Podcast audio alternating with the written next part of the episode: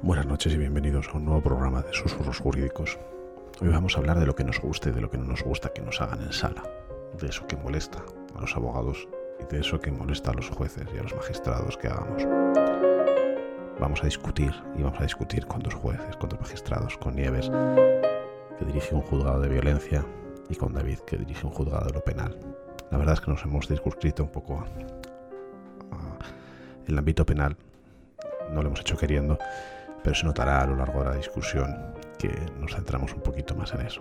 Pero sí que es verdad que el ver lo que ven ellos y que nosotros veamos lo que nos dicen ellos que ven y a la inversa sirve de mucho para que ambas partes empiecen a entender un poco lo que ocurre en la sala. Nosotros somos muy críticos, somos muy críticos y tenemos que serlo, pero ellos también lo son. Y hablando se entiende la gente y hablando podemos entender las posiciones que adoptamos a veces. Es importante estas discusiones, es importante estos diálogos para crear conciencia, para enseñar o explicar por qué hacemos lo que hacemos, cada una de las partes. Sin más nieves, te doy la palabra. Venga, genial. Bueno, pues eh, los jueces tenemos el problema, bueno, problema, que realmente no sabemos cómo son eh, nuestros compañeros en sala.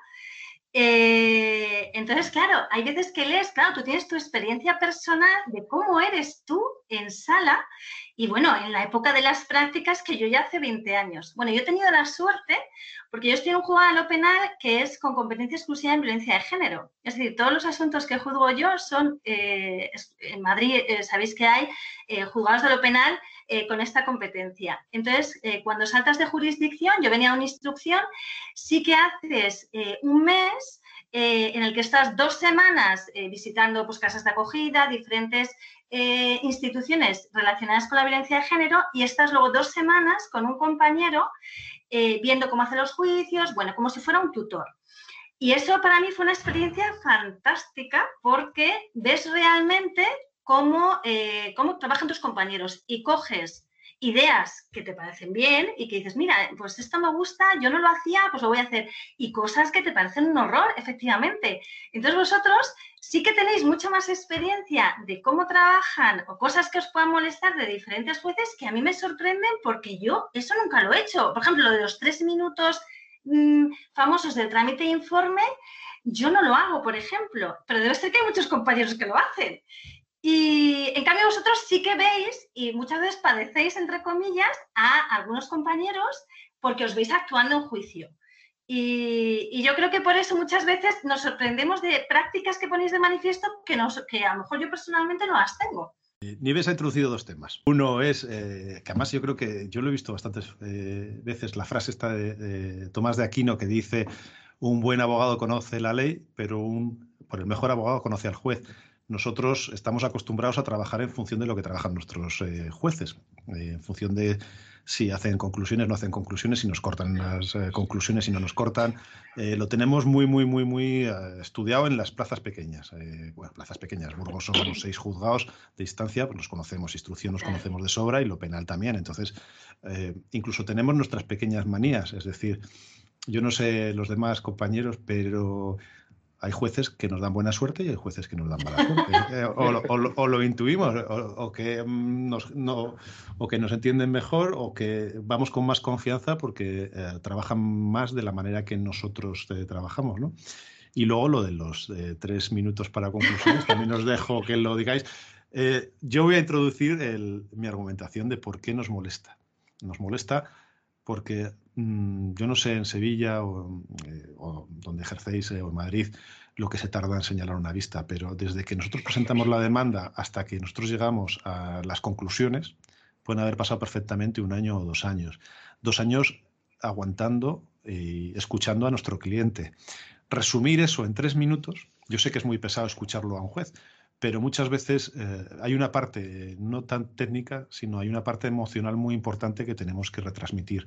Y em, eso es una de las cosas que muchas veces nos frustra. Es decir, tengo tanto que contar porque nos ha llenado de tanta información eh, el cliente que, tenemos que decirlo, aunque a veces hablemos en círculos, que yo también lo entiendo. ¿eh? O sea, que no concretemos. David, sé que has levantado la mano y sé que vas a contrarrestar. no, no, no es contrarrestar. Bueno, yo es que tengo una tesis, más lo saben. Yo hablo solo de lo penal, ¿eh? que es lo que conozco hace ya cinco años. Yo es que las conclusiones las quitaba de mano. O sea, a mí me parece que, es, que muchas veces, en el 90% de los asuntos, a mí no me aportan nada. Os lo, lo, digo completamente sincero. Quiero decir, el fiscal va a sacar sus conclusiones, la defensa y la acusación particular van a sacar las suyas y yo voy a sacar las mías y las voy a exponer en una sentencia. Cuando el fiscal, la acusación particular privada o la defensa no están de acuerdo, ellos volcarán sus conclusiones, sus contraconclusiones en sus recursos. Si no, es que mis conclusiones les han, les han gustado a todos o, lo han, les han acomodado a todos. Entonces, sé que quitarles es una barbaridad, porque bueno, es el momento y tal y cual. Pero claro, conjugar eso muchas veces yo nunca he dado, nunca corto yo corto ya cuando la cosa está muy complicada. Nuevamente tiendo, cuando se trata de juicios grandes, yo tuve el juicio de la Policía Local de Sevilla, cuatro meses de juicio, fin, una sentencia que me llevó un mes y medio de redactar, solo dedicada a ella, y yo con, con los abogados me reuní primero y con el fiscal para decirle cuánto tiempo les concedía, cuando, porque yo no podía estar allí, claro, todos querían hablar pues una mañana entera, pues no, pues 45 minutos, ahora, pues si usted no gasta sus 45 minutos, si solo gasta 30, pues los 15 que crezcan para, para al lado, eso me da igual, ¿vale? Y más o menos se puede, se puede organizar, hay que ser un poco dialogante. Pero luego también es verdad que tenéis que ser sinceros y honestos y no es lo mismo unas conclusiones con el cliente delante que sin el cliente delante, no son iguales. Y sobre todo en penal, lo que tú no me puedes es leer un escrito, porque si me lees un escrito, pues entonces yo te cojo el escrito y lo incorporo a las actuaciones, porque no me leas un escrito. Se trata de valorar. Después se acaba de practicar. ¿Cómo, lo vas ¿Cómo tienes ese don de clarividencia? Entonces, ¿sabes? Nunca lo, nunca lo he hecho, nunca he dicho nada, sobre todo, sobre todo cuando se trata de, abogados o abogadas más jovencinos, ¿no? No lo digo nada, se lo digo a lo mejor después. Oye, mira, esto intenta no leerlo, porque a lo mejor otro compañero un poco más vehemente te lo va a decir, ¿vale? Yo lo intento hacer después discretamente. Claro, muchas te encuentras con eso, ¿no? Que dices, bueno, pero ¿qué, qué valoración me estás haciendo de la prueba criatura si la tienes escrita ya? Ya sabías lo que te iba a decir el, testigo que tú traes. Ya sé que tú lo sabías a lo mejor, pero no me, lo, no me lo, evidencias tanto. Entonces, bueno, pues muchas veces también tienes que pensar que tú vienes a tu juicio y es muy razonable, ¿vale? Vienes a tu juicio, llevas preparándote un año entero, como tocaba decir Guillermo, pero nosotros tenemos esa mañana 10 juicios. Si yo le doy a todas las partes la posibilidad de que pregunten, que tampoco corto las preguntas mucho, no soy nada intervencionista, salvo que se vaya mucho del objeto del debate, si, si además de un gran interrogatorio luego concedo un tiempo ilimitado, pues multiplica eso por 10 en la mañana. O sea, toda la gente esperando en la puerta, los juicios como estamos, claro. Y todo deriva de donde deriva. Deriva de que en lugar de tener 500 o 600 asuntos que nos entran al año en Sevilla, pues nos tienen que estar 300. Si me entran 300, yo que estoy señalando a un año, a un año, y eso es en Sevilla, es que te diga Mar, es una bicoca, a un año, pues, pues claro, pues señalíamos a seis meses vista que es una cosa razonable. Porque lo que no es razonable es que una persona comete un delito y a los ocho años lo juzguemos. Eso sí que no es razonable. Porque ahí ya entramos, yo doy clase en la facultad y se lo explico a los niños. Digo, digo imaginaos que una persona comete un delito cuando es toxicómano y está enganchadísimo. Y ahora ocho meses después yo lo condeno. Y le digo que a prisión. Cuando el hombre ya se ha rehabilitado, está casado y trabaja de panadero. Ahora, ¿qué hacemos? Lo cogemos así después de que todo el esfuerzo que ha hecho el personal para salir de ahí y lo metemos en una prisión. Digo, al efecto de la suspensión y demás, ¿no? Entonces, muchas veces todo eso es conjugable. Conjugar todos los intereses es muy complicado. Y lo que dice, lo que dice mi compañera, nosotros estamos ahí un poco eh, en tierra de nadie, ¿no? Digamos, como directores del debate y, teniendo que contraponer, que contrapesar todos los intereses en juego. Pero muchas veces nos cuesta trabajo. Y no hay que ser borde, evidentemente, no hay que cortar, cortar, cortar. Ahí se puede hacer discretamente, ¿no? Simplemente. Es complicado cortar. Que a mí que me toca dirigir a, los contertulios, eh, es toda una técnica. Eh, Mar, ¿qué, querías decir? Yo, yo, yo, yo. Yo voy a, contrarrestar a, David, Bueno, pero solo una cosa, los demás te doy la razón esto.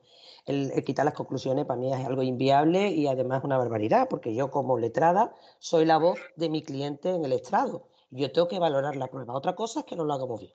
Otra cosa es que utilicemos e, ese trámite de informe para decir lo que ya se sabe, lo que es obvio y lo que no hay que decir. Pero una prueba bien valorada tiene que ser escuchada. Y sobre todo, yo estoy ahí porque mi cliente quiere decir algo y yo lo tengo que decir por mi cliente, porque soy, soy su voz, no soy yo, yo soy mi cliente. Pero sí que es verdad que nosotros ese, y estoy hasta de verlo, vamos, y yo misma, ¿eh? la primera, es verdad que ese trámite se utiliza mal y no se hacen los informes como se deberían de hacer. Y de ahí el problema. Porque yo estoy segura y convencida que cuando hay un buen informe, vosotros, por más cansados que estéis y por más juicios que tengáis, prestáis la atención debida. bueno, habrá, habrá de todo, me imagino, ¿no? Pero evidentemente cuando en ese informe se os está aportando información que verdaderamente es válida y que os puede hacer en un momento dado cambiar lo que al inicio habíais pensado, yo, estoy convencida de que, de que escucháis. Hay de todo, hay de todo. Yo me he encontrado y recientemente en un juicio y muy duro, y muy duro, una experiencia bastante, bastante desagradable y casi, casi que atacando al derecho de defensa. Pero bueno, yo creo que eso sí, una cosa es que sí que es verdad, que estoy, que estoy de acuerdo con lo que has dicho, es en llegar al acuerdo del tiempo. O sea, tenemos un juicio de cinco meses, señores, vayan haciéndose la idea que van a tener 40 minutos, que es que no hay más. Porque también es que, es que todos lo sabemos y el abogado que no lo sepa, mal. Más de cierto tiempo la atención se pierde por parte del juez, por parte del fiscal, por parte del compañero, por parte de absolutamente todo el mundo. Porque ya lo que estás diciendo es, dale, o sea, lo mismo. Entonces, sí que es verdad que, llegando al acuerdo mm, es mucho más fácil para todo el mundo, porque todo el mundo sabe a qué atenerse y todo el mundo ordena su tiempo y sabe qué decir. Pero que las conclusiones son necesarias, no son, no son. Sí, voy a dar paso a Nieves, pero hay una reflexión. Yo a, mí me encanta escuchar las conclusiones, incluso del contrario, porque eh, es admirable. Y hay veces que incluso les estoy escuchando y me convencen. Eh, durante un poquito de tiempo, ¿no? Es decir, oye, qué bien lo ha preparado. todo, ¿eh? Escucha al fiscal, digo condena, la acusación condena, la defensa digo, coño, la suelvo. Y luego ya tengo que yo que. ¿Qué lo que Valora tú, claro, valora tú. O sea, yo he dicho que la quitaba, hombre, porque. sí, no, yo te, yo te, lo entiendo, o sea, yo lo entiendo, que es que es verdad que usamos mal, yo, que te lo digo. Se reduzca el tiempo. No, pero, pero eh, evidentemente no Eso está mal, lo de reducir está mal. No, evidentemente no se puede quitar, pero es, es yo creo que es, es, Yo entiendo, y aquí también va a Nieves que no es lo mismo escuchar una conclusión al día o hacer una mm. conclusión que escuchar ocho conclusiones, ¿no, Nieves? Yo, por ejemplo, no las quitaba las conclusiones. Lo que pasa que yo genera, claro, hay que distinguir eh, los juicios. Hay juicios que han durado tres cuartos de hora y que más de cinco minutos las conclusiones pues no lo merecen. Pero yo normalmente sí que lo pacto. Cuando, cuando el juicio ha sido largo eh, o cuando ves que se te puede ir de más las conclusiones, entre comillas, normalmente eh, cuando llego al trámite de informe les, les, digo, si les parece bien, yo suelo dar 10 minutos, 10 minutos. Y entonces me dicen, pues no, señoría, porque yo eh, necesito más aunque generalmente a todo el mundo le parece bien, ¿no? Eh, y entonces ya, mm, a mí me parece eso súper práctico porque es una forma que tengo yo ya, una vez que se pasa en ese tiempo, de advertir al letrado que se eh, está yendo. Y luego también es verdad que depende de las conclusiones. Hay gente que concluye muy bien y hay gente que concluye muy mal y que está constantemente reiterando la misma idea, que va al final y vuelve al principio. Pero yo es un trámite que no quitaría porque a mí muchas veces el trámite de conclusiones me ha hecho cambiar de opinión. Tú normalmente vas quedando tu convicción a lo largo del juicio y a lo mejor un buen abogado en el trámite de defensa eh, te hace por lo menos reflexionar en ese sentido y, a mí sí me parece importante, pero efectivamente dentro de un orden, porque hay gente, esto eh, vosotros lo, veis también en los juicios, hay gente que se enrolla más y entonces a esa gente o la delimitas un poco o puede estar una hora hablando y dices, bueno, entonces sí que, sí que tienen que ser dentro de un orden y muy ajustadas al, tipo de juicio y a, la duración del juicio también y la duración de la prueba que ha habido. Yolanda, vamos a cambiar también de tercio, es decir, ataca con otra de nuestras críticas comunes y, y así vamos evolucionando. Luego te doy la palabra, Antonio, ¿vale? Sí, eh, yo quería sacar el tema a mí más que me corten el tiempo de conclusiones, que efectivamente estoy de acuerdo en todo lo que habéis dicho. Quiero decir, hay veces que, la lógica te lleva a que tienes que limitar el tiempo de las conclusiones. Eh, lo que me molesta es eh, la falta de atención en un momento determinado o el, o el sentir que se desconecta completamente el resto de la sala cuando habla una parte, porque como dicen mis compañeros, ciertamente yo escucho las, las conclusiones, si soy defensa, pues del Ministerio Fiscal y de las acusaciones antes, porque lógicamente tú en las conclusiones, al ser defensa y ser la última que hablan, hablas sobre, sobre lo que los demás han, concluido antes que tú.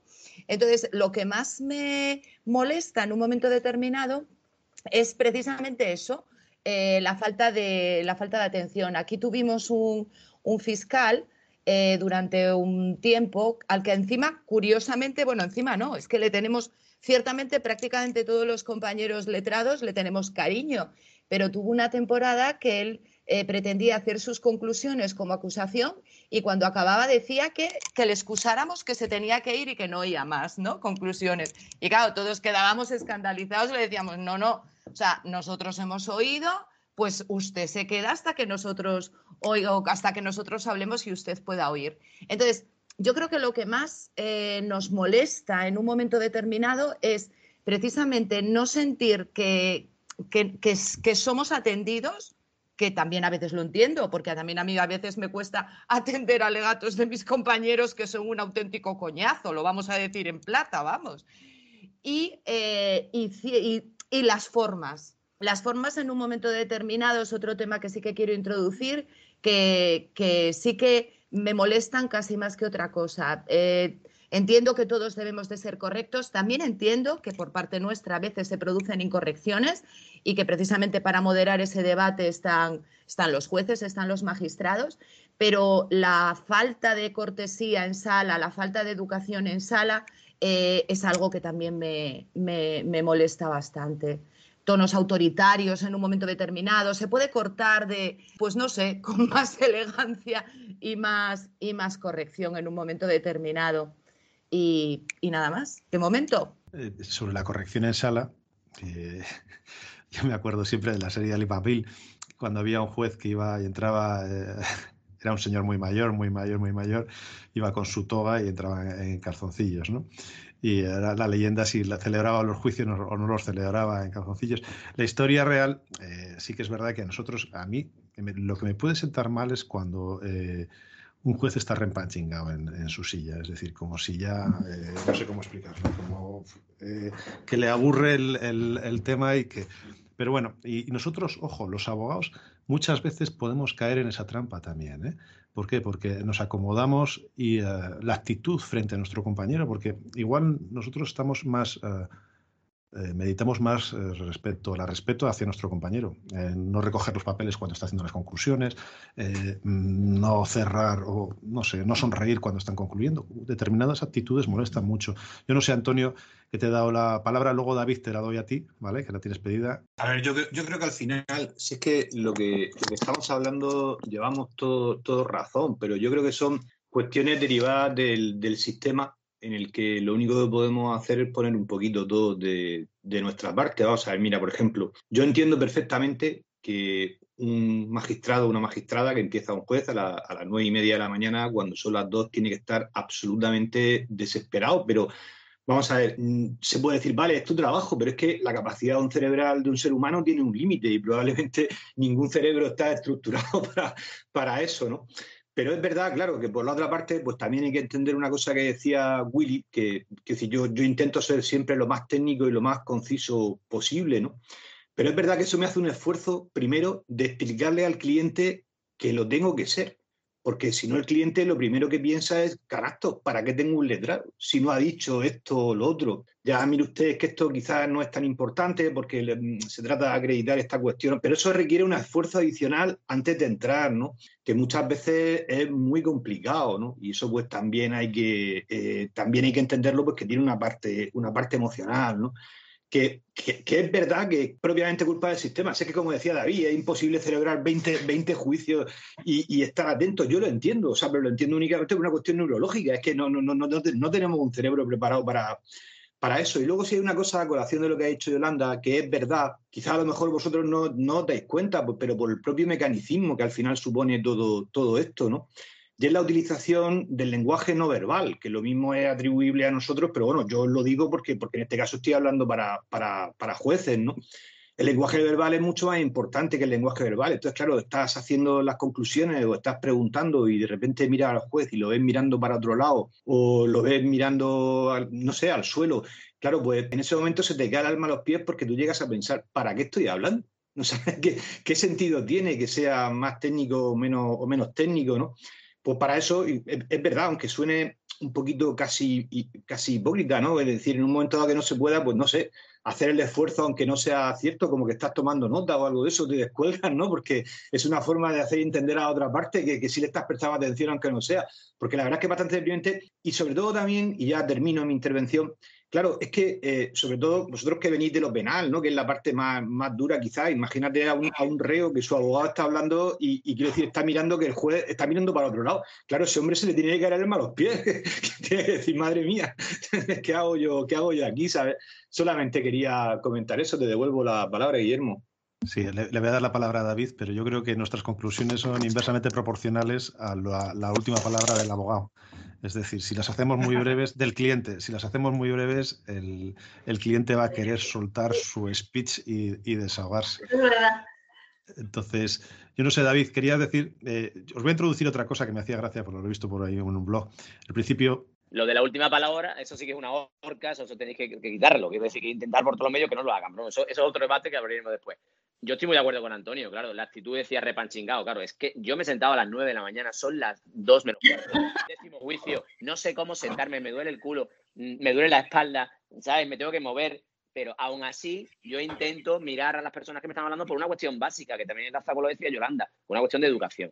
O sea, el que es un capullo es un capullo. Es eso, al final. Y ya está. Exacto. O sea, me, está, me, está, hablando una persona, yo le voy a intentar mirar con mi mejor cara, y Mar lo sabe, sonreír, a, a sentir, aunque sepa ya que no voy a condenar, yo te asiento, por lo menos para que tú encuentres a alguien amigo que te hable. ¿sabes? Yo doy recuerdo, fe, doy fe. Y, y, y sí, y verdad, yo, las prácticas son muy buenas, como decía antes Nieves. Yo recuerdo cuando llegué a Sevilla de práctica, estaba en instancia con un magistrado ya muy, muy mayor, muy, muy mayor, y tenía uh, una un carácter muy, muy, muy, peculiar, ¿no? Estábamos, era civil, estábamos en sala, yo, yo al laíno, ¿no? Sentado en plan ahí, ahí, mirando cómo se celebraba el juicio, y él a la mitad del juicio, cuando ya, yo antes de las conclusiones, él ya decía, ya lo tengo claro, pero en alto, y hacía con, con el, con el bolirra, y me decía, ya lo tengo claro, y ya se cruzaba de brazos, y ya dejaba que los demás preguntaran, o que, pero ya no echaban ni cuenta. Entonces, claro, muchas veces se ponían a hacer otras cosas. Entonces, yo era el que miraba a los abogados porque los abogados me hablaban a mí, las criaturas. Digo, porque ¿a quién le hablan estos pobres? Si ya sabe lo que va, ya, este ya sabe lo que va a hacer, pero a mitad de juicio. ¿sabes? Eso no se puede hacer. Esas cosas, yo creo que las prácticas sirven para eso, para detectar nosotros ejemplos que no podemos, que, que no se pueden repetir, ¿no? Pero sobre todo, yo parto de la base de la educación. Insisto, Mar me conoce hace muchos años sí. y yo no consiento la mala educación, es pero, pero ni de mí hacia ellos, hacia vosotros, ni de vosotros hacia mí, ni de vosotros entre vosotros. Yo recuerdo, y tengo una anécdota al respecto, una, un juicio civil donde eh, el abogado de la parte actora empezó el juicio cuando le di la palabra y me dijo, señoría, lo primero que quiero es que la parte contraria se disculpe. Y yo que había leído esa contestación a la demanda, que era la contestación a la demanda más bestia que yo había leído en el año que yo, los años que llevaba, le dije, pues no puedo estar más de acuerdo. O sea, el, el compañero se había despachado unas expresiones impropias de un foro, impropias. Tú puedes defender a tu cliente, pero no decir lo que dijo. Barbaridades la letrada que estaba, la criatura no había firmado la demanda. Yo es que no la he firmado, digo, usted está ahí sentada defendiendo esa contestación, usted es la que se tiene que disculpar si quiere, si no, no lo haga, pero le doy la palabra. Bueno, sí, pues a lo mejor hemos cometido algún exceso. No se puede hacer esas cosas. No se puede hacer esas cosas. No, se, no. Hay que tratarse bien y sobre todo hay que llevar esto al terreno, no hay, no hay que llevarlo al terreno personal. Y estas cosas también os pasan muchas veces, hablando de, de cosas que nos molestan. Yo a mí me molesta, sobre todo me pasaban las cosas de familia, por eso salí despavorido. O sea, que os estáis divorciando vosotros, que vosotros no estáis divorciando, que son vuestros clientes los que ya no se quieren. Vosotros no. Vosotros podéis salir a tomar un café cuando terminéis. Y parece que los que se estaban divorciando eran los dos abogados. Y no llegaban a un acuerdo porque los dos abogados no querían, no porque las personas no quisieran. Entonces, esa falta de empatía muchas veces se traduce en actitudes pues, pues beligerantes que no son de recibo, ¿no? Muchas veces. ¿eh? Pero sobre todo primer... yo reconduzco otra vez volviendo a, a, eso, volviendo a la educación, simplemente a la educación. Sí, y a la necesidad, yo, yo estoy de acuerdo contigo. A la, a la necesidad mi... de cortar por, por, la cantidad de juicios que hacemos. Porque para ti es tu único juicio, Willy, a lo mejor de la mañana y llevas esperando seis meses, pero yo tengo diez y tus compañeros están fuera, que tienen que entrar. ¿Sabes? Y si tú te pegas 40 minutos, como decía Mar, 40 minutos multiplicado por 10 juicios por 3 abogados, pues calcula el de la una a qué hora va a entrar la criatura. Y luego se quejará de que lleva esperando. No, por eso a tus compañeros que estaban ahí tan tranquilos preguntando. ¿Sabes? Que también esas cosas hay que verlas, ¿no? En mi primer juicio, David me echó de sala. Lo voy a decir, era de familia, era de familia, y es que viene a colación, lo voy a contar, porque como somos él y yo y estamos aquí, pues lo puedo contar, no estoy hablando de nadie, es de nosotros. La letra de yo, estábamos peleándonos, era un asunto de familia, en mi primer juicio que me tocó, además, yo le había hecho la demanda, la había hecho Mario, todos lo sabéis ya, eh, era un marrón del 15, era mi primer juicio celebrado.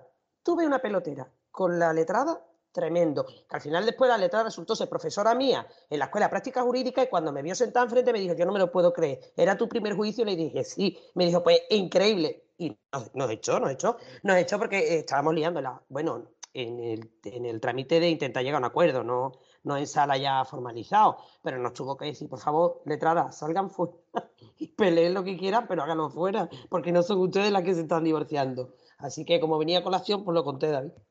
Bueno, como, contemos, las 10.000 anécdotas aquí, necesitamos un programa nada más que para ti y para mí.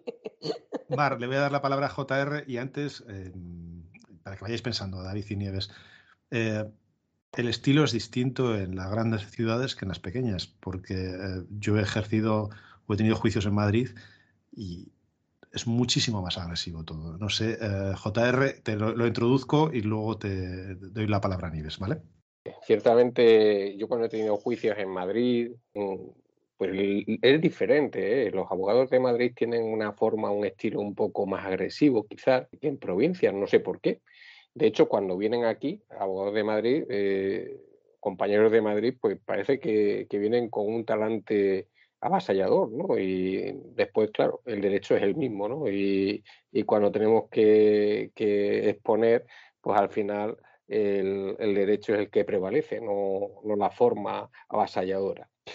Y eh, lo cierto es que dentro de sala lo que debe imperar siempre es la corrección. Como, bien sabemos, la corrección para el compañero, la corrección para eh, su señoría, para el juez, eh, para el Ministerio Fiscal y para incluso para los justiciables cuando le estamos interrogando. Y todo lo que sea sobrepasar ese límite en cualquiera de las direcciones pues es una forma incorrecta de estar en una sala donde se está administrando justicia. Hay otra, una, cosa que quería introducir y, es eh, en relación, una de las quejas que yo tengo contra los jueces, bueno, contra los jueces, contra algunos jueces, con una de las prácticas que no me gusta de algunos jueces que me he topado, la última hace muy poco, la semana pasada, en Mérida, es que eh, se reúnan, por ejemplo, con el fiscal cuando estamos en una vista, en una medida cautelar, en una orden de protección, Estamos allí, el abogado de la acusación, de la defensa, o la defensa solamente, y bueno, vamos a ver qué adoptamos o qué medida vamos a adoptar. Y se reúnen el Ministerio Fiscal con el juez o la jueza para ver qué medida van a adoptar antes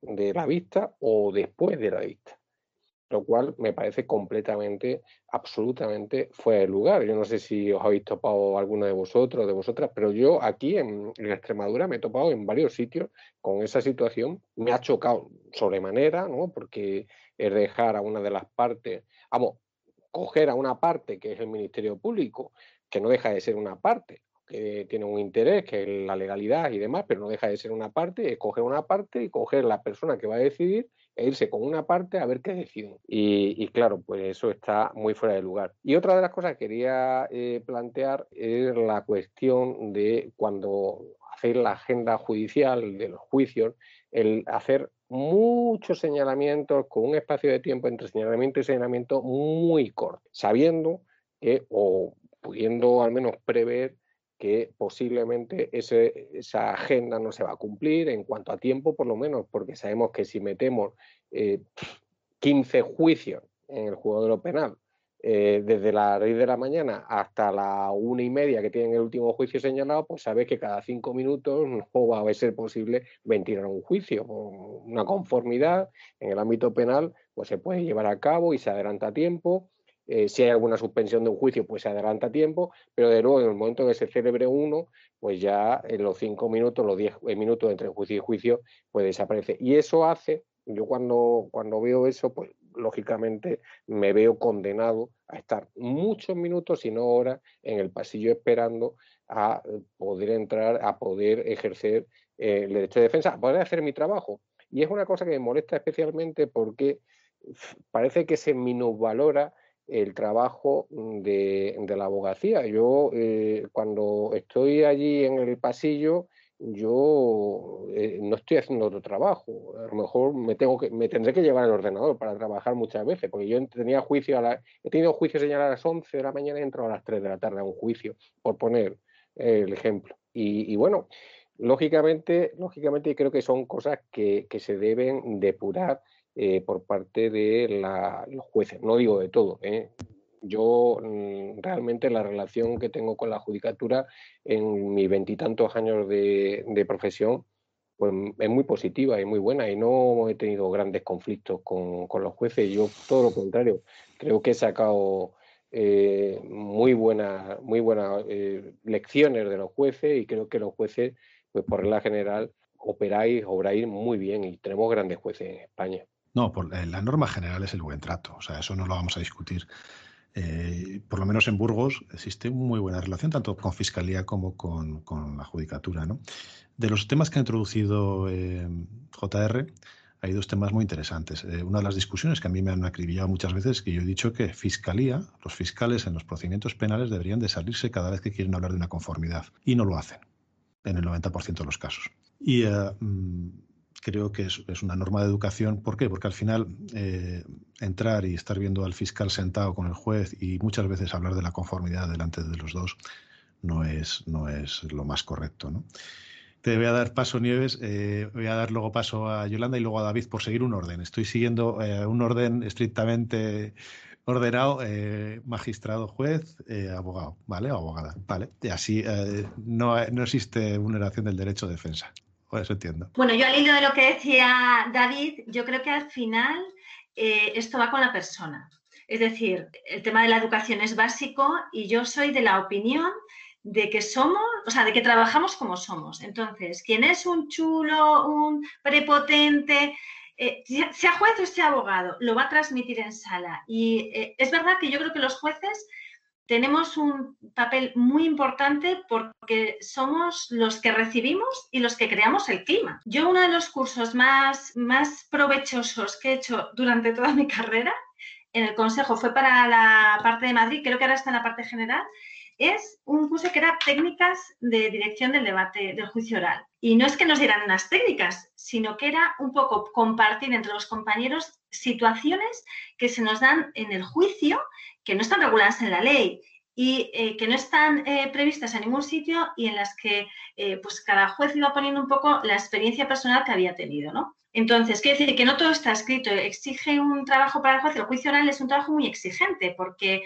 en muy pocos segundos tienes que declarar la pertinencia, la impertinencia, pero yo creo que lo básico es la educación y luego asumir todos que el juicio oral es, cada uno tenemos un trabajo y, no llevarlo al terreno personal, como eh, decía David. Es decir, que mi trabajo es dirigir el, juicio oral. Y si declara impertinente una pregunta, eh, bueno, pues que se asuma en el sentido de que, bueno, es que es, es, mi trabajo. Igual que a lo mejor el trabajo del abogado es protestar e intentar rebatirme porque esa pregunta es importante. Pero en el momento en que lo llevamos al terreno personal y empezamos a poner caras y uno hace espavientos, ahí es cuando se enrarece el clima y pueden surgir problemas. En relación a lo que decía José Ramón, que era, el, y, comentabas tú, Willy, respecto al tema con el fiscal. Claro, el problema que tenemos con los fiscales es que mm, yo, por ejemplo, durante tres años he tenido asignado al mismo fiscal. Quiere decir que yo dos, tres veces por semana, durante toda la mañana, tengo a la misma persona sentada a mi derecha. Es imposible que no tenga una relación personal con él o con ella.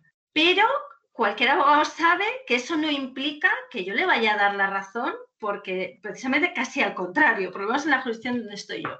Y el que se salga, claro, el problema de los edificios judiciales, por lo menos en Madrid, es que no todos los fiscales tienen un despacho al que ir. Entonces, si cada juicio, si yo hago ocho juicios, por ejemplo, por la mañana, si cada vez se tiene que salir y volver a entrar con el abogado, es como poco práctico. Quizás yo entiendo que pueda dar esa imagen de colegueo de, con el fiscal, pero que luego en realidad eso no se traduce en, las resoluciones o en las sentencias. No quiere decir que le vayas a dar la razón al fiscal. Perdona, pero más que colegueo, em, es que no estamos equiparados, es la sensación. Es decir, yo, entro y eh, entro a una conformidad y están los dos sentados. Eh, claro, eso a mí me se levanta. Sí, a mí eso tenéis razón y mm, yo muchas veces me levanto y me voy, porque además no me parece eh, ni bien ni justo que yo esté delante escuchando si luego no va a haber una conformidad. Pero también es verdad que considero que también el fiscal es el que debe tener la iniciativa de salir a hablar con las partes. Pero bueno, en cualquier caso, yo creo que efectivamente el tema de las conformidades, los jueces no deberíamos estar delante, es una cuestión a hablar entre las partes y nos lo deberían de dar hecho, pero claro que en cada juicio el fiscal, que es el mismo durante toda la mañana, se tenga que levantar e ir cuando son seguidos, es que prácticamente es inviable o imposible. Bueno, eso es lo, que se me había olvidado antes. Cuando esperamos en el pasillo, eh, ellos salen y entran, ¿vale?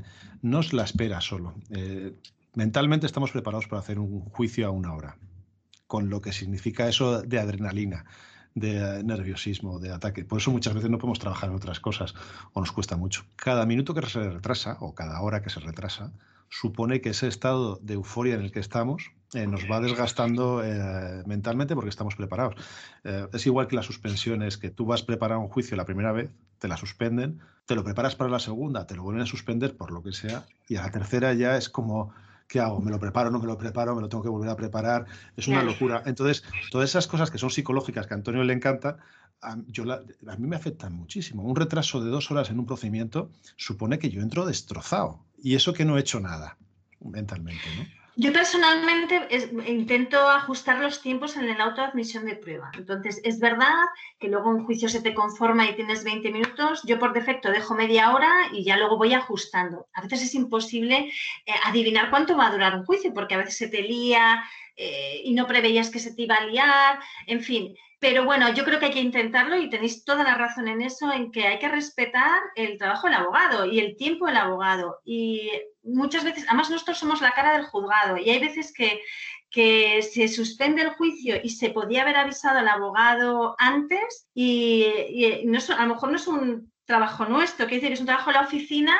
y yo creo que por lo menos el juez debe disculparse o, y además ahí quería yo entrar eh, tanto por parte de los jueces como por parte de los abogados, porque yo espero muchísimo a, abogados también eh, que se han equivocado de sede en Madrid con el tráfico.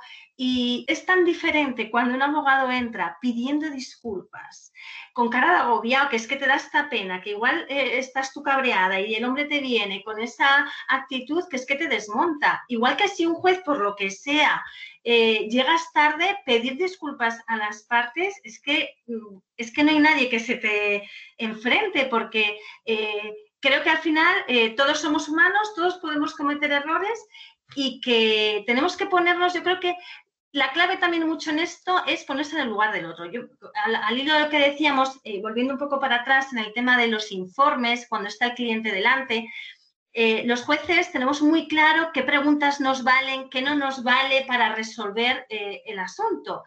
Y a lo mejor hay preguntas o hay algunas cuestiones que no son absolutamente irrelevantes. Yo creo que también hay que tener en cuenta que efectivamente, como decíais vosotros, tienes al cliente delante y que no puedes estar constantemente cortando al abogado, más que nada porque el abogado no está en tu cabeza tampoco. Entonces, bueno, yo creo que se trata en definitiva también un poco de empatía, de ponernos los unos en el lugar de los otros, sobre todo de educación, y hay gente educada y gente que no lo es, jueces, abogados, fiscales, y yo creo que todos lidiamos con todos y que hay que ejercer mucho la paciencia. Yo creo que también no todos los días todos estamos iguales. Hay días que a lo mejor por lo que sea tienes prisa por algún asunto personal y a lo mejor ese día pues cortas más, así, así es. Pero, pero creo que tenemos que intentar ese ejercicio de empatía. Y yo, por ejemplo, tengo una máxima muy metida en la cabeza y es que eh, intento acordarme los días que tengo poca paciencia de que igual tú eres el juez de esa persona, no del abogado que tiene muchos juicios, pero a lo mejor de ese acusado, de esa víctima, de ese testigo. Igual es la única vez en su vida que va a un juicio y tú eh, vas a ser la imagen que se lleve de la justicia. Entonces, si eres un borde, un desagradable, si no paras de cortar al abogado, si dices lo de los tres minutos, pues esa persona se va a llevar esa imagen, eh, o sea que en definitiva estás eh, eh, en cierta forma representando a toda tu profesión en ese momento. Entonces, bueno, pues dentro de las limitaciones que tenemos, que tenemos muchísimos juicios, que tenemos poco tiempo, yo creo que tanto unos como otros tenemos que intentar pues ponernos en el lugar, los abogados del juez muchas veces, y nosotros en vuestro, en vuestro lugar y, respetar eh, vuestro tiempo, si ha habido un error por parte del juzgado y se ha citado. A mí me ha pasado hoy un abogado, el pobre, que, que la, eh, la víctima había renunciado a la acusación particular, no se le había notificado la providencia diciendo que se le apartaba y se le ha seguido eh, notificando todas las resoluciones y se le había citado ya a juicio. Claro, el abogado único que pedía era entrar en sala eh, para ponerlo de manifiesto. Pues, eh, pues, pues, ha entrado y, le he pedido disculpas. Digo, pues tiene usted toda la razón. Es que se le ha tenido por apartado y no se le ha notificado esa resolución. Ese hombre ha venido a sala para nada realmente, para decirle, mire, se tiene por apartado el ejercicio de la acusación particular porque su cliente ha renunciado a ello. Entonces son, eh, bueno, yo creo que en definitiva al final es un poco de educación por todas las partes y que en definitiva nos vamos a encontrar con abogados mal educados y con jueces mal educados. Y, eso, es muy difícil de superarlo. No, Nieves, eso está claro. También te digo que cuando nos suspenden algo o cuando nos pasa esto, no es el ir solo, sino que igual te has pasado la noche o no, claro, de la mañana preparando. Pero hay una frase que has dicho que es, muy buena, es decir, la educación nos desmonta, nos desmonta a los abogados también. Cuando entramos en sala y un magistrado, un juez nos pide disculpas, eh, es que cambias el, ceño fruncido cabreo que tienes monumental por una sonrisa. Es que te, desmonta totalmente. Yo no sé, Yolanda, eh, si opinas un poco igual. Luego, David, te doy la palabra, ¿vale? Y luego ya Antonio. Sí, yo, bueno, precisamente hoy tuve un penal, que se lo estaba comentando antes de, empezar el programa, eh, que finalmente fue una conformidad. Yo era acusación con el Ministerio Fiscal, era una violencia de género también. Y eh, la conformidad duró una hora. Estábamos citados para las once y media y yo salí del juzgado a las doce y media. Aquí las conformidades, las negociaciones, la verdad es que se llevan escrupulosamente. Hay varios sistemas de conformidad previos al momento de la vista en que nos entrevistamos a solas con el Ministerio Fiscal, todas las partes intervinientes, acusación y defensas. Si ahí no se llega, no obstante, siempre te queda el recurso de, la sala, como sucedió hoy, y, eh, y, es el fiscal el que, el que salió y dijo que quiero hablar con los letrados, a ver si es posible una conformidad. De hecho, yo pedía mucha más pena y finalmente pues hubo una conformidad. El, acusado aceptó, aceptó reconocer los hechos y nos llevó, ya os digo, pues prácticamente casi una hora entre todo. Nosotros tenemos un juez de lo penal que su primera palabra es siempre pedir disculpas. Si se, si se ha retrasado el juicio, por lo que sea, aunque no sea culpa suya, sino muchas veces, pues efectivamente que los señalamientos te llevan a, a que, a que se vayan retrasando los juicios, porque a lo mejor señalas con media hora y el juicio dura mucho más. Y si entras fuera de hora, aunque sean 15 minutos, él siempre pide disculpas a los letrados cuando entramos por el retraso que se haya generado, aunque no sea culpa, culpa suya. Y, y eso lo cierto es que evidentemente quita mucha tensión. Quita mucha tensión porque, porque ya le reconoces como mínimo ese gesto que, no es eh, muy habitual en una palabra. No, David, te vamos a vamos, eh, te voy a dar paso, pero antes, eh, antes de que termine la conclusión, quiero que me digas qué es lo que más te puede molestar a ti que hagamos, ¿vale? Realmente. Para ver si podemos instruir también a la gente en correcciones que tenemos que, tomar, ¿vale? Porque esto no era solo que criticaros a vosotros, sino que vosotros también. Sí, no, no, tranquilo, no, pasa nada. Nosotros estamos aquí abiertos a escuchar todo, no hay problema. Yo, al hilo de lo que ha dicho José Ramón también, bueno, pues, eh, claro, dice es que la agenda hay que adaptarla, ¿no? Tú no puedes señalar, hacer un señalamiento que sabes que no se va a poder cumplir. Yo, por ejemplo, en mi abogado soy el que señala, o sea que la, responsabilidad es mía. Cuando yo llegué era la letrada la que señalaba, pero al final me parece poco práctico, hablé con ella, la descargué y ella encantada y yo también. Entonces, yo pongo entre 8 y 10 juicios, que es una cosa razonable, entiendo yo que es una cosa razonable, cada 15 minutos. Y normalmente no me suelo equivocar. Pero claro, a veces es verdad que se te va de madre un juicio que tú no esperabas que se te fuera de madre, dos testigos y la cosa se pone complicada o ha habido que esperar a alguien y ya va generando y tal. Claro, yo puedo, Ramón, no poner 10 juicios y poner solo 5 y darle, y darle media hora a cada uno, tres cuartos de hora a cada uno, pero entonces tu juicio, en lugar de celebrarlo dentro del año que viene, lo voy a celebrar dentro de dos años.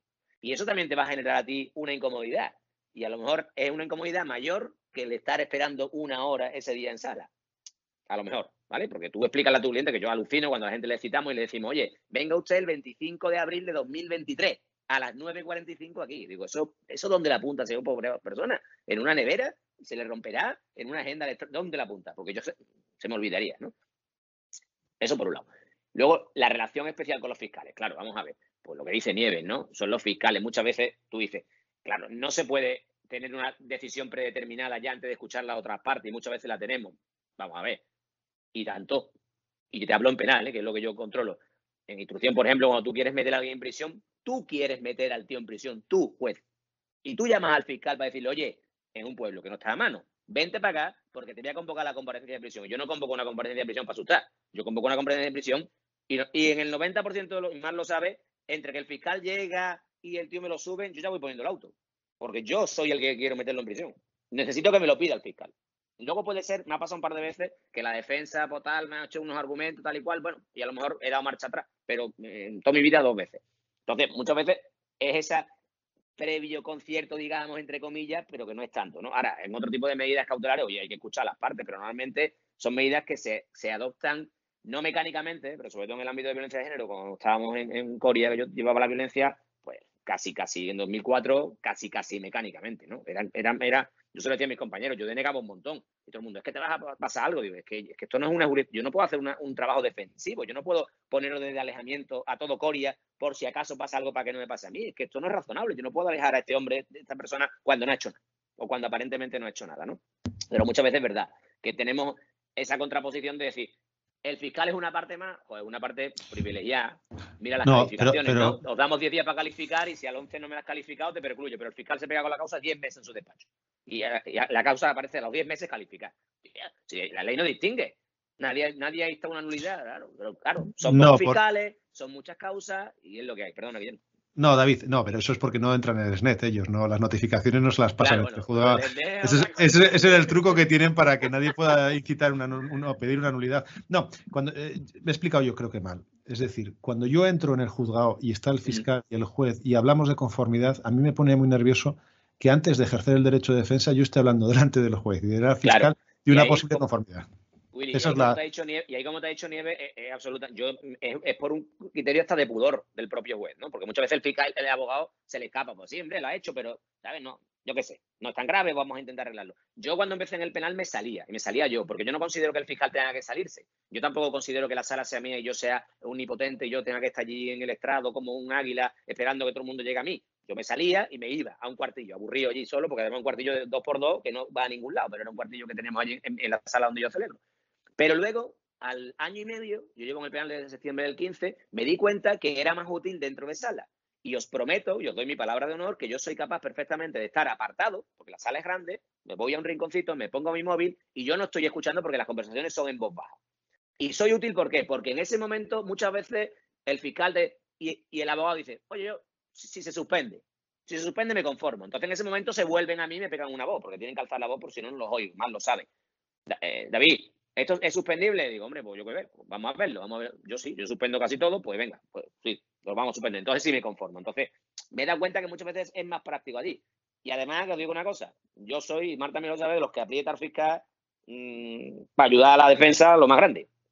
Lo más grande. O sea, muchas veces el fiscal tal. Es verdad, que, es que se verdad. pone en becerro, se pone en becerro 6 euros. Digo, 6 euros, pues no lo ve como está, que está tieso, canino. ¿A ti qué más te da que sean 6 o 4? Igual, tampoco. O, que- o- o, por ejemplo, cuando dice, venga, te voy a bajar la pena de 12 meses a 11. A 11 meses, para eso me juego, para, yo le digo a la defensa, para eso juegatela, chiquillo. Si yo, yo te voy a poner 9 en sentencia. Porque eso, hilando con lo que tú decías al principio, hay que conocer dónde va. Y no es lo mismo una sentencia del penal 10 de Sevilla, que ya no, pero otra compañera que estaba en el penal 13. Es que lo que para mí es un año, para mi compañera eran dos.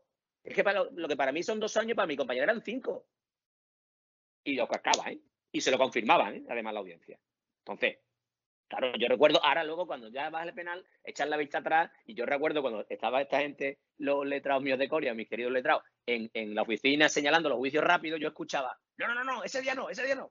A, la- a mi, a mi oficina, yo sabía que ellos leían el día. Claro, pues con este sí, con este no. Entonces yo también en la, en la agenda hacían así, pon, pon en los pueblos, o sea, que esa cercanía de los pueblos muchas veces la tienes también para bien, ¿sabes qué te digo? Eso, eso. Sí, sí.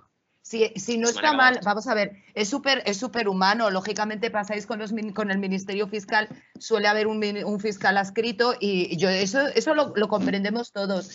Pero sí que es cierto que, que yo no consentiría llevar a cabo una negociación con el juez eh, delante, sinceramente. Aquí no se hacen, puede ser que es a lo que esté cos- acostumbrada, pero es que procesalmente no me parece lo correcto en absoluto. Estás dando unos motivos que son muy ciertos. ¿Es suspendible? ¿No es suspendible? Bueno, pues se hace la consulta, porque nosotros eso lógicamente también ha pasado. Pues consultas. Bueno, pues esto sería suspendible o no sería suspendible y ya está. Y en función de eso, pues, pues se, termina, se termina de cerrar el acuerdo. Pero lo, lo lógico, lo justo y lo procesalmente para mí correcto es que el juez no esté delante cuando se lleva a cabo la negociación entre, entre el Ministerio Fiscal y las, y las defensas o las acusaciones, si, si las hay. Eh, todo lo otro que has dicho, pues eh, perfectamente, o sea, nosotros somos conscientes. Ese es uno de los problemas precisamente que yo creo que ya hemos hablado en más, en más programas, eh, la unificación en un momento determinado de, de, ciertos criterios. Lo que pasa es que eso es inviable totalmente porque entra dentro de lo que es la independencia judicial que por los mismos hechos un juez pueda condenar dentro de la horquilla de pena que hay a una pena y otro juez condene a otra pena. Entonces, bueno, pues eh, eso sí que no lo podemos solucionar por más que... Y, por, alusiones, Willy, perdón. Eh, también, por ejemplo, yo a Mar se lo, se lo he dicho muchas veces, digo, yo hice un estudio el año pasado por, por cuestión estadística de cuántas conformidades habían alcanzado en sala y eh, era el 68% de los juicios. El 68% de las sentencias mías eran conformidades. ¿Por qué narices no se ha hecho antes de sala? Porque no se hace. Es que en Sevilla, yo no sé vosotros, ¿eh? Ahí más, lo sabe, Y no me digan más que es porque se llegan a conformidades cuando están los cuando están los testigos allí. Eso no es verdad. Porque yo he citado para conformidad, he citado solamente al acusado y de, de 20 juicios se han conformado 16. A ver. Sí, David, y los otros se han conformado porque no han venido. No, pero ahí, tiene, ahí tienes que tener en cuenta que nosotros muchas veces valoramos los intereses del cliente y siempre no está por la conformidad en el momento de conformarse. O sea, si tú al mío le vas a quitar un carnet de conducir y está trabajando, yo no me voy a conformar aquí en Coria porque hasta que llegue a ti, David, al penal, va a pasar un año y medio. Un año y medio que mi cliente va a poder seguir trabajando.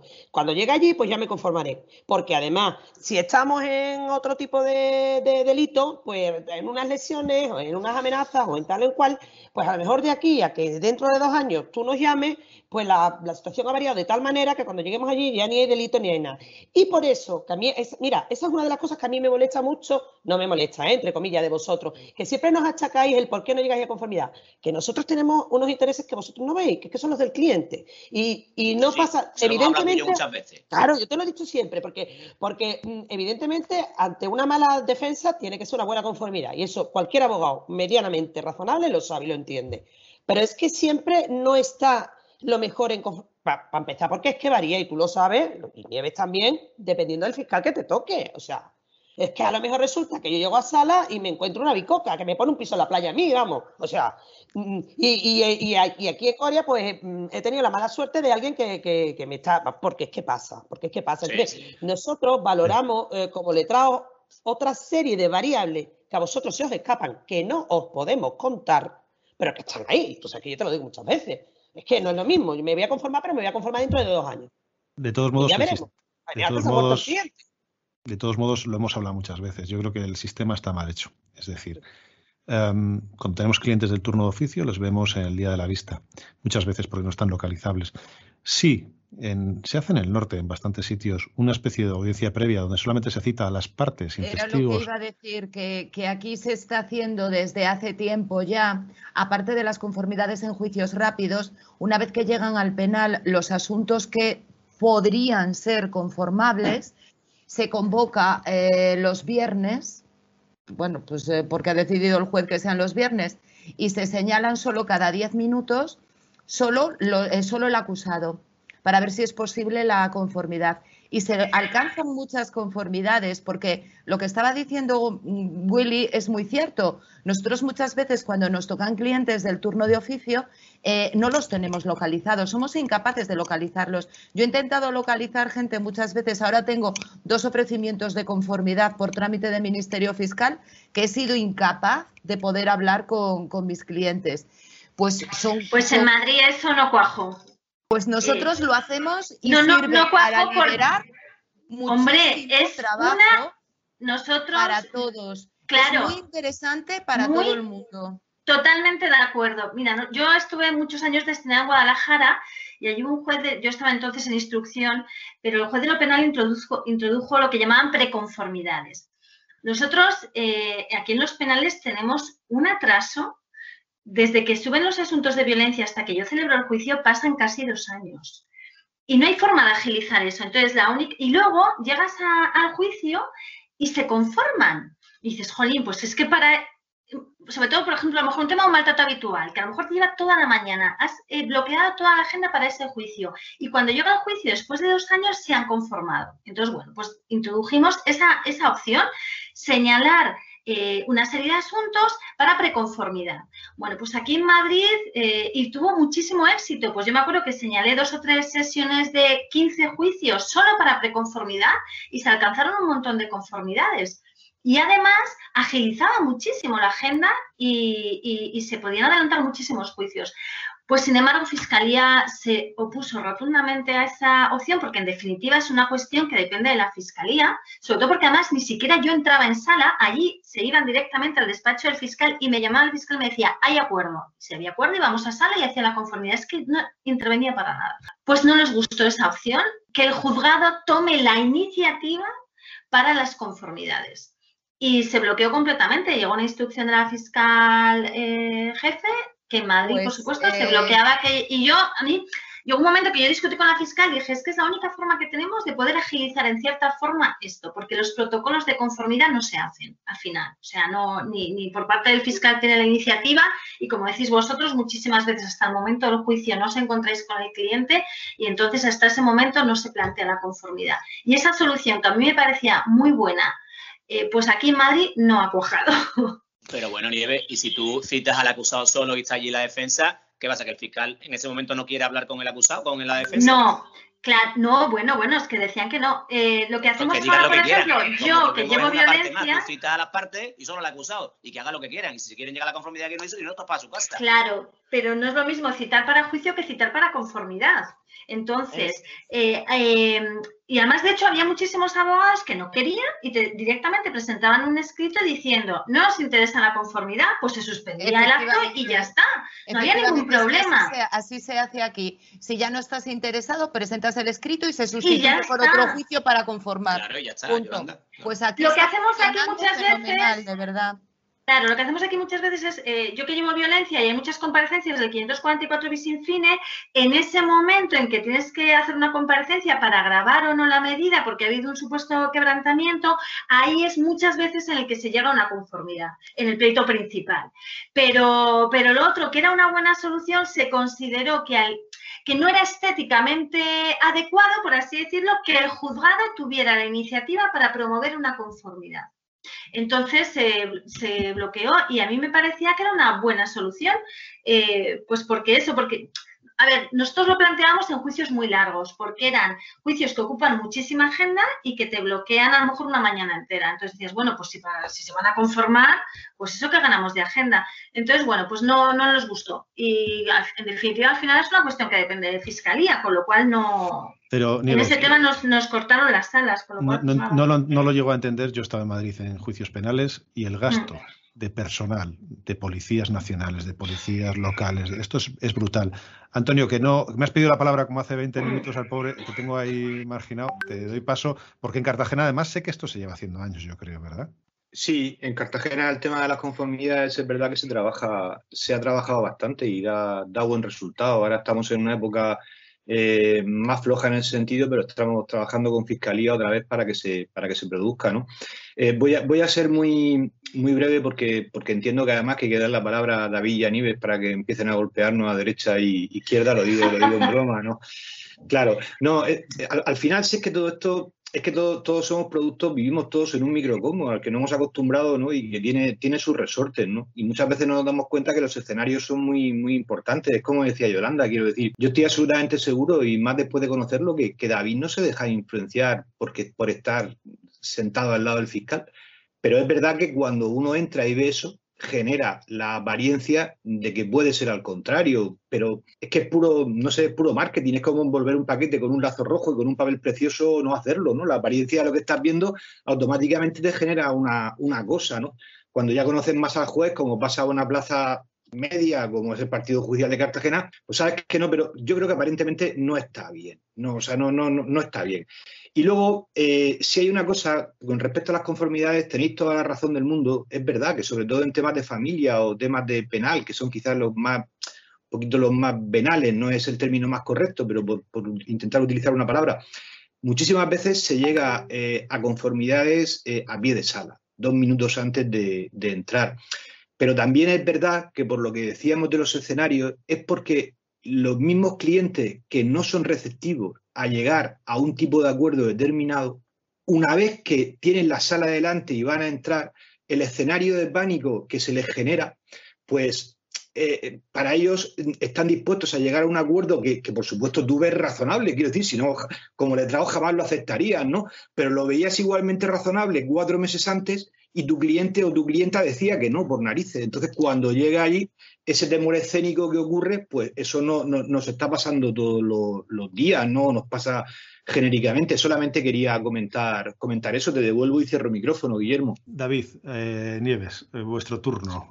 Bueno, lo que decía del, miedo escénico ya por acabar, tiene razón, pero, pero muchas veces incluso me lo han dicho a mí mis propios compañeros. No, a mí la conformidad solo viene bien, solo van bien cuando vengan todos los testigos allí. Y yo, y yo he discutido con compañeros míos, con cariño, pues con Patricia del 8, por ejemplo, yo le decía, no, Patricia, es que las conformidades también tenemos que poner de nuestra parte, de parte del juez. O sea, yo mi antecesora, cuando yo llegué al juzgado y yo veía una multa de 1.500 euros en dos plazos, digo, bueno, en dos plazos una persona que está vamos a ver, no, no le pongas plazo, directamente dile que no la pague y le metes la RPS. Pues yo le doy 24.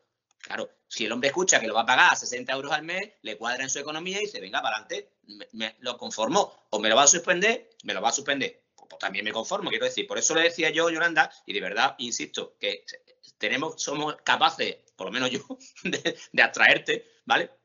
Aunque estéticamente, bueno, tenéis razón, pero, pero nada. Volviendo al tema que me ha preguntado Willy, bueno, ¿qué nos molesta a, los jueces de los abogados?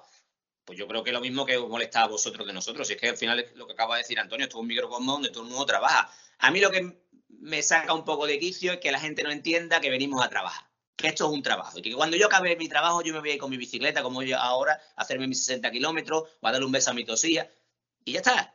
Y, eso es así. Entonces yo no puedo llegar enfadado. Y, sobre todo yo no, me, yo no, abogado, tú no tienes que estar enfadado conmigo, que yo no soy tu enemigo. Yo soy una persona que está ahí puesta trabajando, haciendo su trabajo. Y lo que he hecho, Nieves, si te doy cortar no es porque yo te quiera joder la vida ti hoy.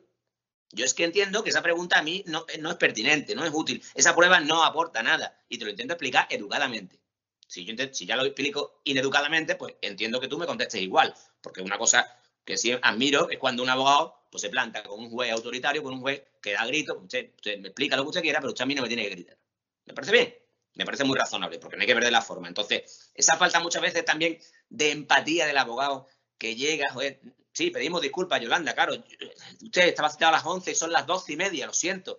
Pero, yo, pero que yo estoy aquí desde las 9, que yo no he hecho ni pipí hoy, que no me he levantado, ¿eh? que es que me duele todo el cuerpo y sin embargo tengo que resetearme, olvidarme del juicio que me acabo de tragar de un menor al que le acaban de violar y de, abusar y tengo que escuchar ahora su juicio de hurto que comparado con lo que acabo de hacer es una tontería pero lo tengo que escuchar con toda la atención del mundo. Entonces, también eso, también un poquito en ese sentido, también a veces se echa de menos, ¿no? Pues no, es que te vengan a, compadecer o a pasar la mano por el lomo, pero coño, coño, voy a intentar abreviar, señoría. Yo cuando empiezo una broma, señoría, seré breve, echo a temblar.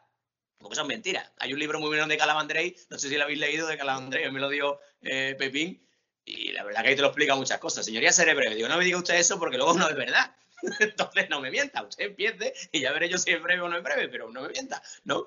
Lo de enseñar breve, eso es muchas veces eh, eh, eh, para ¿no?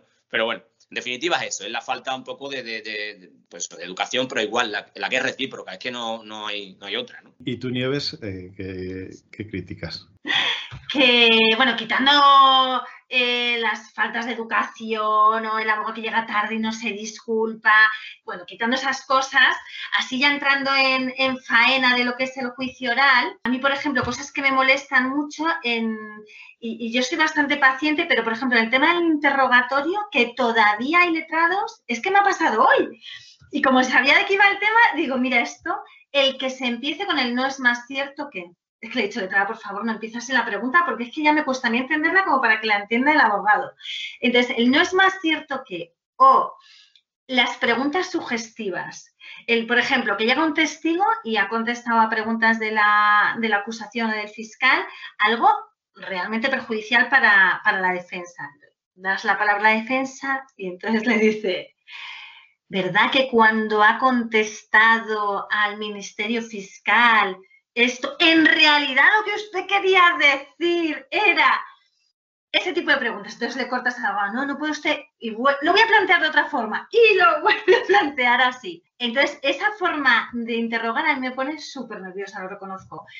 Que también es verdad que muchas veces es que el juicio es, a mí me encanta, o sea, yo disfruto muchísimo con mi trabajo porque es que es, eh, pues eso, hay veces que tienes que estar tanteando a todas partes porque dices, es que no merece la pena, o sea, si realmente no son preguntas ofensivas o tal, dices, mira, compensa que pregunte a estar cortando porque esto se va a alargar innecesariamente, porque no sabe interrogar de otra forma.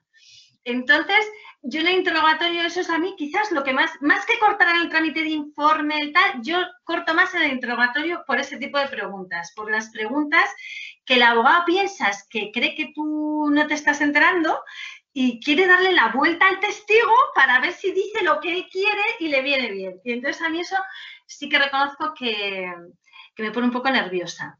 Pero que ya te digo, que depende ya luego del juicio, pues dices, mira, no compensa cortar porque es que esto nos va a llevar a ningún sitio y casi es mejor que pregunte y, tirar para adelante. Pero, pero sí, por poner así una cosilla de las que, molestan a es muy típico en las películas americanas, a mí me, sorprende como argumentativa, pretenciosa, sugestiva. sugestiva. Eh, eso no existe en España, pero hay veces que... Capciosa. capciosa. Capciosa. Eh, es curioso como nosotros no estamos acostumbrados. Allí eh, en, los, en, los, interrogatorios, los abogados muy, muy pocas veces cortamos el interrogatorio, al contrario.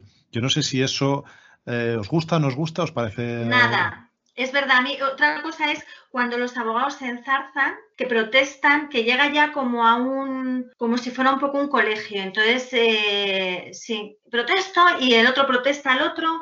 Y luego nos pasa a los jueces que también, eh, al ser los directores del debate y exige tener mucha, mucha atención, el juicio oral exige mucho, porque hay veces que hay preguntas que tienes que estar súper atento, porque como permitas una serie de preguntas que realmente no son importantes para tu decisión, pero que pueden contextualizar en cierta forma el escenario y, permites una pregunta a uno de los letrados y entonces de repente ya es, se van por ese lado y entonces se te va de madre. Y claro, si le has permitido a ese letrado dos preguntas en ese sentido, como vaya al otro letrado y no le permitas esa pregunta, ya te invoca que es que al otro le has permitido y realmente a ti esas preguntas te dan exactamente igual. Entonces hay que, eh, en muy pocas décimas de segundo, tienes que decidir, venga, le dejo esta pregunta para que contextualice el escenario, no se la permito porque entonces va a ir por ese lado. Entonces, eh, ese tipo de, cosas también nos pasa, o por lo menos a mí personalmente como juez, eh, durante el desarrollo del juicio, que nos pasan muchísimas cosas por la cabeza también y que tenemos que tomar decisiones muy rápidas que luego tienen mucha trascendencia en todo el desarrollo. Mar, habías pedido la palabra. Sí, con respecto a David, eh, o sea, con respecto a lo que ha dicho David, la empatía es totalmente necesaria, es verdad. De nosotros a vosotros y de vosotros a nosotros. O sea, si nosotros pretendemos que entendáis cuál es nuestro trabajo, cómo lo tenemos que hacer y todo lo que tenemos detrás, también es verdad que nosotros tenemos que saber que vosotros, como bien decís, lleváis ahí a lo mejor seis horas sentados y que tenemos que ser empáticos con esa situación, que no tenéis medios y que de vosotros no depende. Y sobre todo, eso, que estáis haciendo un trabajo y lo estáis haciendo lo mejor que sabéis, lo mejor que podéis, con los medios que tenéis. Totalmente de acuerdo. Y con lo de las preguntas, Nieve, yo es que tengo que contestarte porque es que a mí me, encanta de verdad. Esto da para siete programas más, porque es que me gusta muchísimo el enfrentar lo que pensamos uno, el enfrentarnos, el, complementar, diríamos, lo que pensáis uno a lo que pensamos los otros, porque es que es tan distinto. Es que, mm, ¿sabéis lo difícil que es tener un testigo delante? O, o, o a tu propio cliente. No sabe cómo sacar la parte de la verdad que a ti te interesa para omitir la parte de la verdad que no te interesa. Y, hacerlo a través de preguntas a mí, mira, ni capciosa, ni, ni a mí, o sea, yo no sé todavía lo que es una pregunta capciosa. Yo sé lo que son preguntas que sacan la información que yo quiero, que a lo mejor a ti no te vale, pero a mí sí es mi hilo. Entonces, muchas veces a lo mejor la pregunta es tonta, es absurda, pero si me dejas llegar al hilo, yo soy mucho de las que protesta al juez, no a mi compañero, ¿eh? Yo creo que eso lo habré hecho yo muy pocas veces al juez no protestar, sino sí hacerle ver que, oye, que es que yo sé lo que estoy preguntando, que a lo mejor la pregunta en sí no tiene sentido, pero hacia donde yo dirijo la pregunta sí. Pero sobre todo eso, que entendáis que para nosotros es muy, muy, muy difícil muchas veces, eh, con lo que tenemos delante, poder llevar la, estrategia que tenemos en la cabeza. Y, bueno, ya está, ya está. Yo hay, hay, eh, hay, una cosa que a mí me molesta, que no es consciente por parte de, de los jueces, ¿no?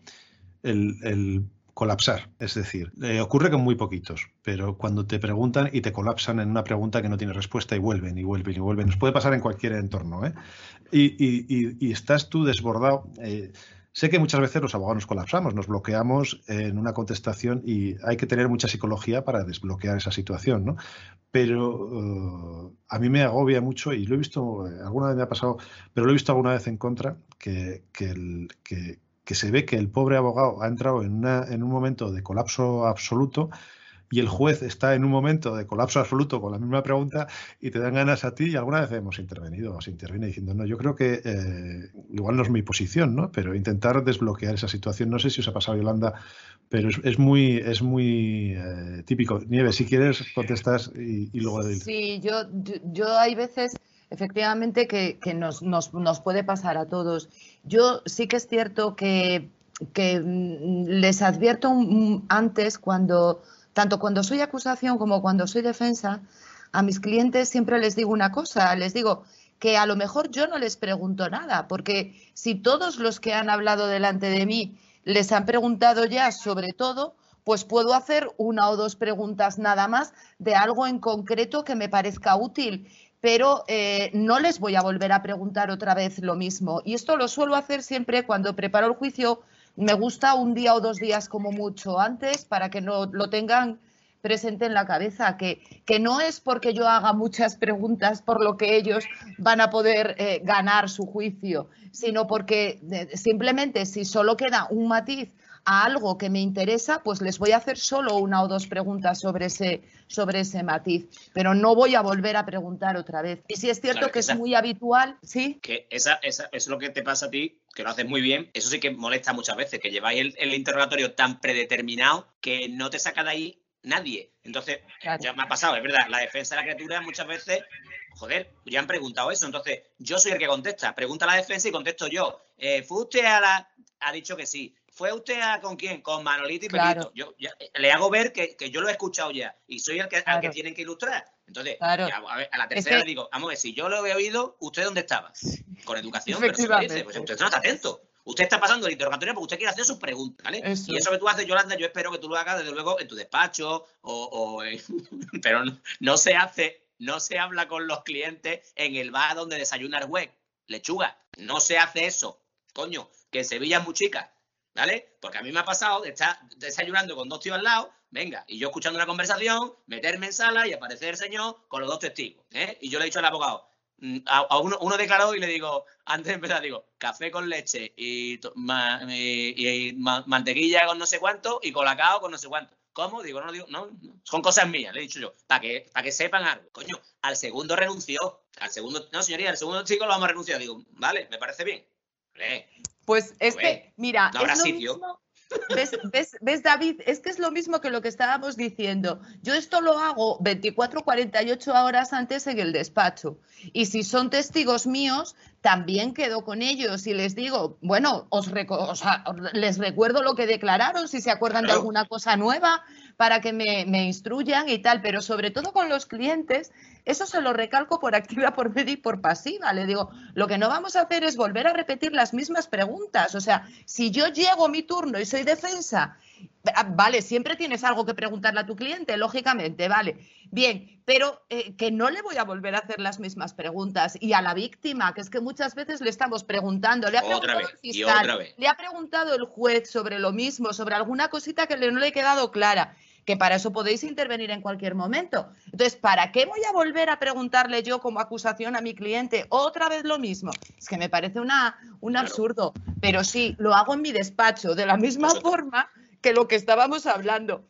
yo, creo que eso está muy bien.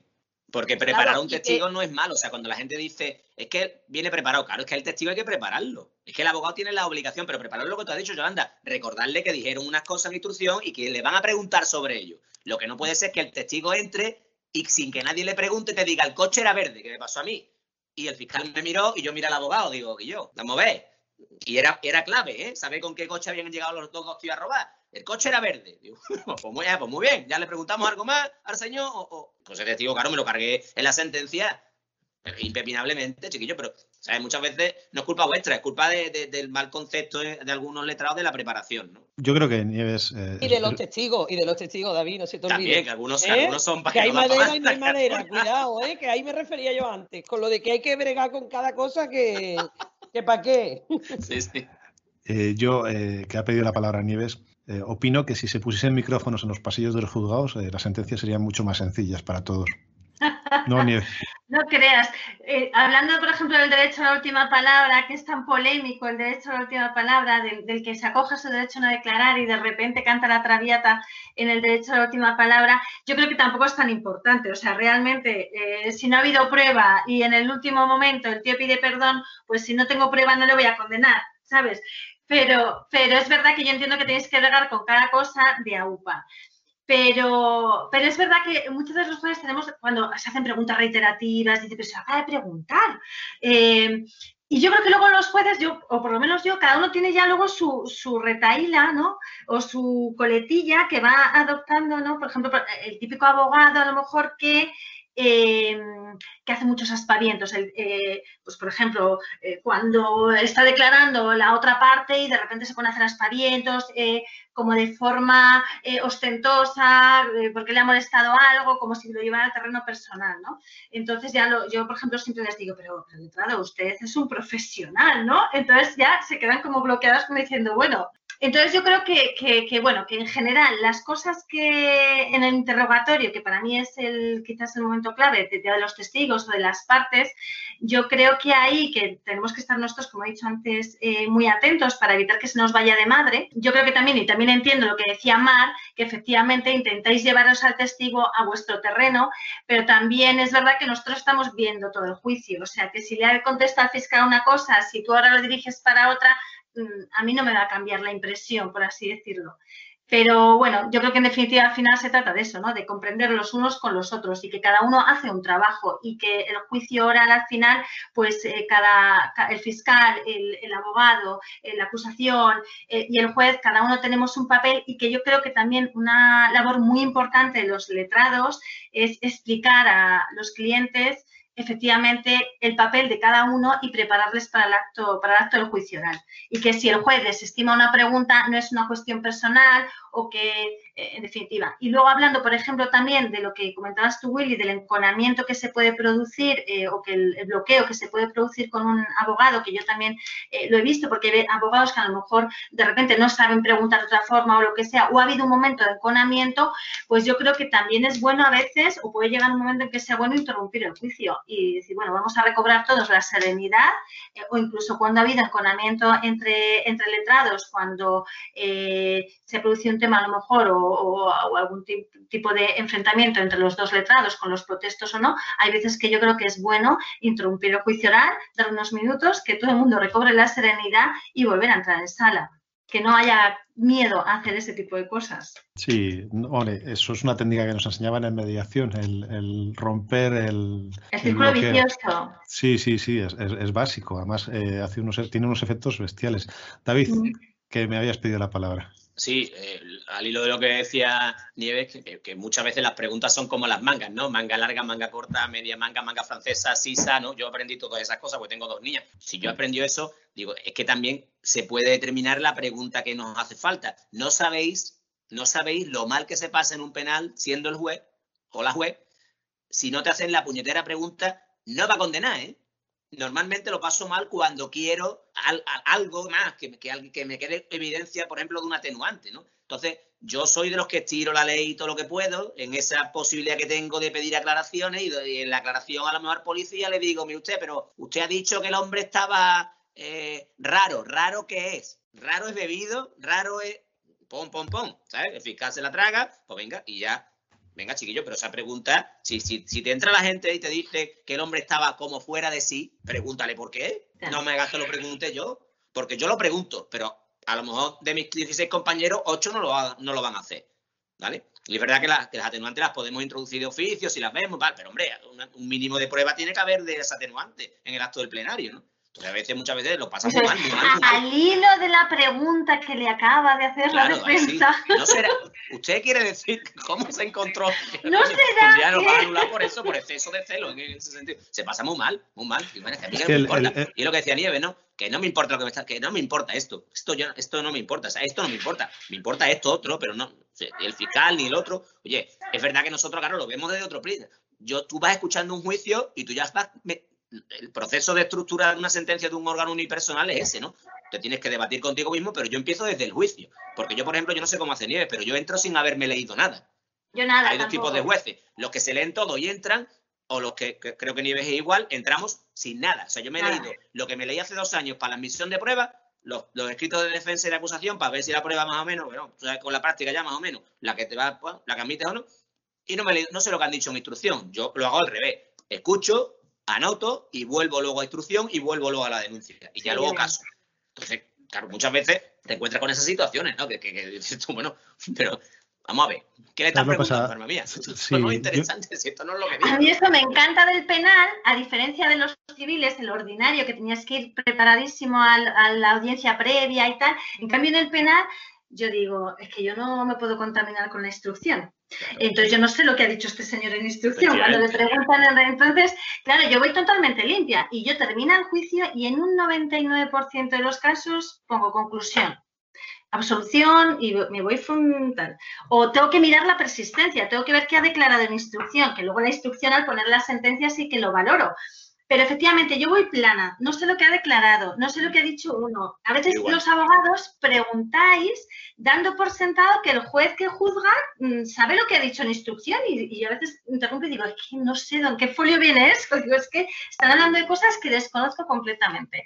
Entonces yo, desde luego, sí que no me miro, salvo, por ejemplo, súper importante, el auto de procedimiento abreviado que delimita los hechos objeto de enjuiciamiento. Que muchas veces eh, se ha abierto juicio oral por un montón de delitos por los que acusa, por ejemplo, la acusación particular, pero no se han incluido en el procedimiento abreviado y a mí eso sí que me sirve mucho para delimitar qué tengo que juzgar y delimitar el interrogatorio también, Claro. para que no se me vaya para otras cuestiones ajenas al, al enjuiciamiento. Bueno, ya vamos a ir eh, recogiendo porque llevamos casi una hora y pico de programa. Eh, hay veces, eh, simplemente para terminar, si queréis, eh, muchas veces los abogados no hacemos esas preguntas porque inconscientemente nos estamos centrando en el todo y no en las partes parciales. Vamos a la defensa absoluta de nuestro cliente y nos estamos olvidando de los atenuantes. Es un error, pero eh, pasa muchísimo. Entonces, por eso hay veces que no estás centrado en las preguntas de atenuantes, sino en las, en las de, de simentes completas o las de absolución, ¿no? Y por eso puede Pero pasar. Por miedo, por miedo muchas veces, porque el abogado piensa que por introducir atenuantes o por modificar ¿eh? y pedir subsidiariamente lo que tengas que pedir, pues parece que ya estás diciendo que tu cliente es culpable. Un gran error. Yo soy de las que modifica, ¿eh? en conclusiones, porque yo entiendo que, que- que somos nosotros los que tenemos que daros las opciones. Y yo no creo que por eso esté contaminando, pero es verdad que tenemos mucho miedo a porque yo voy a por el todo, o sea, yo voy a que me la suelva, nada de que me metas Claro, un atenuante, porque Pero- pero eso es un error. Pero eso no puede ser. Yo no sé. Nieve, que está en un penal de violencia, si lo hace o no, pero yo todavía, todavía no he encontrado juicio, un juicio de violencia donde el abogado de la defensa haya dicho, señoría, y para el caso hipotético y descabelladísimo que usted lo condene, mi cliente quiere trabajo en beneficio de la comunidad y no pena de prisión. No me lo he encontrado todavía, pero además soy yo el que tengo que estar al loro y acordarme que ese delito tiene esa pena y preguntarle antes la última palabra al señor, oiga, usted en caso de una eventual condena, y ahora claro, se ponen de uña, digo, mire usted, Claro. no quiere decir que lo vaya a condenar, quiere Sí, sí, sí, decir sí. que si, ya se lo explico bien, entonces, mire usted, si lo condeno y usted no me consiente, solo le puedo poner pena de prisión, pero si usted me consiente, le puedo poner pena de prisión o pena de trabajo. Entonces, se lo tengo que explicar dos y tres veces, pero yo eso no tengo por qué hacerlo. Y lo hago, lo hago porque luego me he visto las. Nosotros no lo lo hacemos muchas veces y condena diga- prisión. Claro, y no me digas nieve que tú no, no- no te clamas al cielo. Dices, tú me Sí, hay cosas la, con- la que- condena que le estoy metiendo con unos trabajitos, esto se queda un tío sin antecedentes. Claro, claro. Y muchas veces eh, no lo haces, se te pasa, no lo ha pedido el abogado y la condenas a prisión. Es verdad que luego, por ejemplo, el tema de la especialización, eh, bueno, cambiando de tema totalmente, es eh, yo que estoy tan especializada en una materia muy concreta, es súper importante, porque mm, yo he tenido abogados buenísimos seguramente y he tenido algún cliente, porque por violencia de género pasa, o sea, puedes encontrarte a cualquiera, o sea, desde Maradona hasta un compañero, es decir, por allí pasa cualquiera puede pasar. Y yo me he encontrado con eh, algún famoso, con abogado de relumbrón que te mueres, que a lo mejor no tenía ni idea de violencia de género o no sabía la práctica de la violencia de género y a lo mejor ido condenado. El, el, cliente que con una buena defensa o con un abogado de oficio que sabe cómo va o cómo resolvemos o tal, hubiera salido absuelto. Entonces, o lo que dice David, eh, cualquiera un poco pregunta por los trabajos y en principio, salvo que tenga antecedentes o tal, el juez le va a imponer trabajos. Pero si no te lo preguntan y tú no lo preguntas, solo te cabe meter prisión. Entonces, eh, yo creo que no especializarte, no, digo que cada abogado tenga que estar especializado en una materia, pero si llevas un asunto, por lo menos estudiar el, asunto o la materia de la que de la que verse. Sobre todo cuando son materias tan específicas como violencia de género. O sea, yo me he encontrado con compañeros de contrario a los que les he tenido que explicar lo que era el 544 y le he dicho, mira, es que yo no te puedo dar más datos, es que soy tu contraria, ¿comprendes? Pero le he tenido que decir, pero hazme el favor de oponerte. Bueno, David, te voy a contar, tú los conoces, tú los conoces. ¿eh? Que me, darle una patada a mi compañero y decirle, pero cuidado, pero bueno, yo creo que eso ya es mm, como hablábamos antes, eso ya es cuestión... O decirle, o decirle al cliente... no declares más. No te conformes. No te conformes. No te conformes. No te conformes. Claro, claro, es claro. pero es una en instrucción, ¿eh? Vete al, vete al penal, vete mejor penal. Vete mejor penal. por ejemplo, en, en, violencia de género pasa mucho lo de que no hay conformidades en, en, en los rápidos, en, los juzgados de violencia, van al penal y un mes después se conforman. Eh, y es que hay tantos cambios de opinión eh, en 15 días o un mes que eh, entiendes que los abogados no se conformen. Porque es, que, no, nos podemos conformar porque la mayoría cuando llegan al penal son a soluciones porque ellas retiran. Exactamente. Es que ahora, se tienen que volver Ahora se tienen que volver Ahí también se mezcla el trabajo que hacen los fiscales. Porque como tú bien has dicho, si en lugar de eh, entrar en el, en el juicio rápido y que se te plante un fiscal y te diga un año de prisión y de ahí no bajo. ¿eh? claro. Y, o te dice, te dice, bueno, lo solucionamos con unos trabajos en beneficio de la comunidad, que a lo mejor yo no estaba dispuesta a conformarme si soy defensa, pero si me dicen, bueno, pues son unos trabajos en beneficio de la comunidad, pregunto a mi cliente, a lo mejor es tan paro, le digo, mira, chico, puedes convencer? Mm, claro. Eh, no sé, mm, te estás jugando una pena de prisión, mientras que si te conformas ahora, son formas y formas también. Pero claro, Yolanda, al hilo de esto, porque eso siempre se lo pregunta a Mar y Mar tiene una respuesta muy concreta, yo tengo otra. ¿Se conforma alguien que no ha hecho el asunto? Pues mira, te voy a decir. creo que, no. Mira, yo también pues creo que no, Nieve. pero Mar pues dice que sí. bueno, pues que está convencida de que sí. Digo, si tú, eres, si tú eres la abogada, perdona, Yolanda, si tú eres la abogada, vamos, Mar, hablo de Mar, tú. Si tú eres la abogada y tú sabes que eso tiene defensa, o sea, tú no, no puedes a tu cliente. el problema es que no tiene defensa, aunque no haya sido. Si, yo sé que mi cliente, si yo sé que mi cliente es inocente, me duele en el alma decirle que se conforme y no se lo digo. Le digo el acuerdo que nos ofrece el Ministerio Fiscal, pero se lo digo con la boca pequeña. Pero eso lo dice Yolanda. Pero bueno, es que yo. el cliente tiene el riesgo de entrar cuatro años en prisión, te planteas el decirle. Vamos a ver, y vamos a Pero entonces, ¿qué defensa? Es que me muero. A ver, JR, que no ha participado. Espera, vamos a dejar, JR. Eh, no, digo, es, absolutamente, es absolutamente necesario nosotros como abogados exponer a nuestros clientes los, los caminos que tienen, los caminos de defensa que tienen. Esa es nuestra labor. La decisión es del cliente, no es del abogado. Eh, hay veces, hay veces que en efecto el cliente asume una culpabilidad por el riesgo a pena que puede tener y el asumir una culpabilidad eh, a lo mejor mm, a mí me han dicho clientes, mira, yo soy inocente, pero voy a asumirlo porque no me quiero arriesgar a un juicio donde no sabemos qué va a decidir el juez, qué va a valorar el juez y que pueda entrar en prisión. Sí, sí, claro, eh, David, pero es muy es, difícil decir, pero, eh, a ti te quería, a ti o a mí me quería ver yo en esa posición. No, sí, sí, sí, lo entiendo, ¿eh? Y que Sobre todo con los policías. Mira, pues tengo tres policías que van a decir que tú, que tú ibas, ibas y te pararon. Exactamente, mira, el otro día, el otro día tenía un juicio por desobediencia, de estos que hemos tenido todos por la cuestión del estado de alarma. Y claro, me, decía el cliente Dice, eran dos policías y los dos policías, yo no estoy diciendo que el testimonio de los policías sea Sí, no, ya, incierto, hombre, ya, pero ya. el cliente decía una cosa absolutamente distinta y me lo, vamos, me lo decía, me lo ratificaba y tal. Digo, bueno,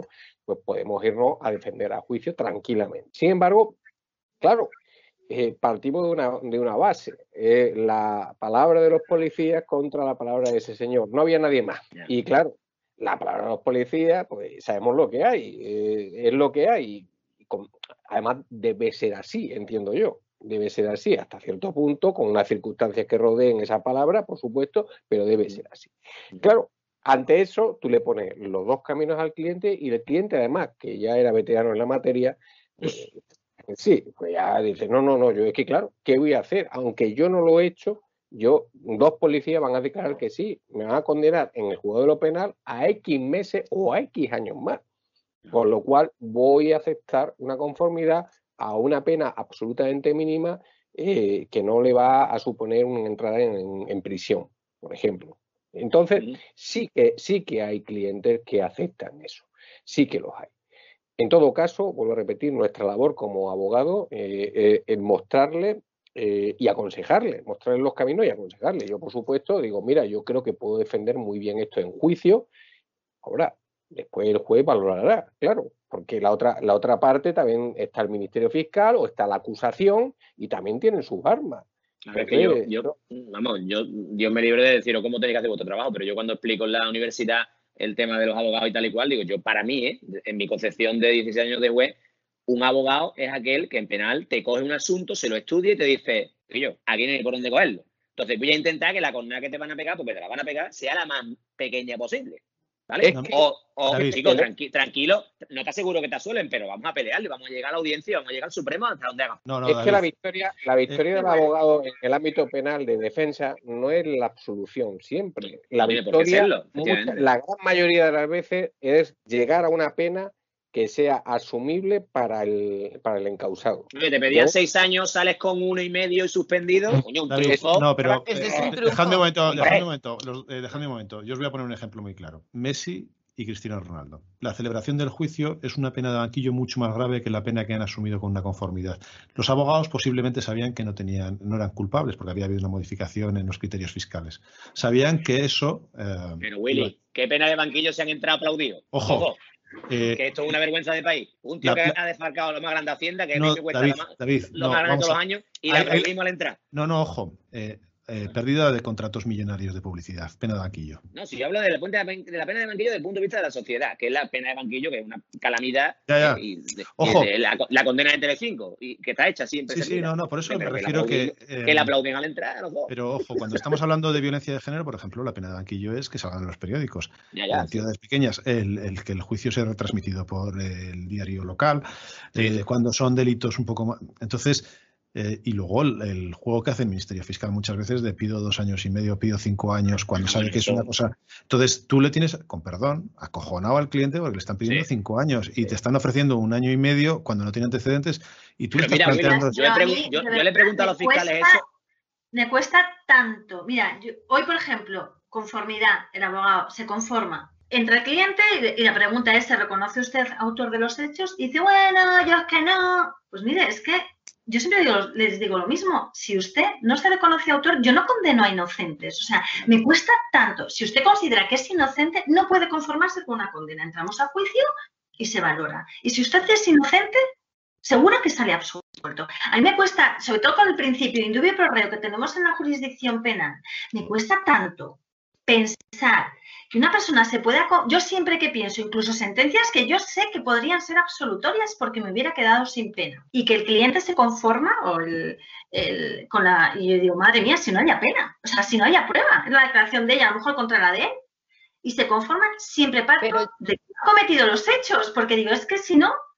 Pero eh, yo creo que eso nos pasa a todos, Nieves, cuando, cuando realmente estás en esto. Yo mm, me, me- me arrepiento solo, fíjate, de todo mi tiempo que llevo muchos años, solo me arrepiento de una conformidad a la que me vi obligada porque los otros dos acusados aceptaron el acuerdo. Con lo cual su declaración iba a acabar con el mío. O sea, y es de la única que me arrepiento porque además fui forzada por, por la conformidad de los otros dos acusados. Y sin embargo, hubo otra conformidad en la que yo estaba segura de que mi cliente era inocente porque era un profesional, que yo siempre lo he dicho, a mí dame un cliente delincuente profesional, porque va a entender mucho mejor todo el sistema.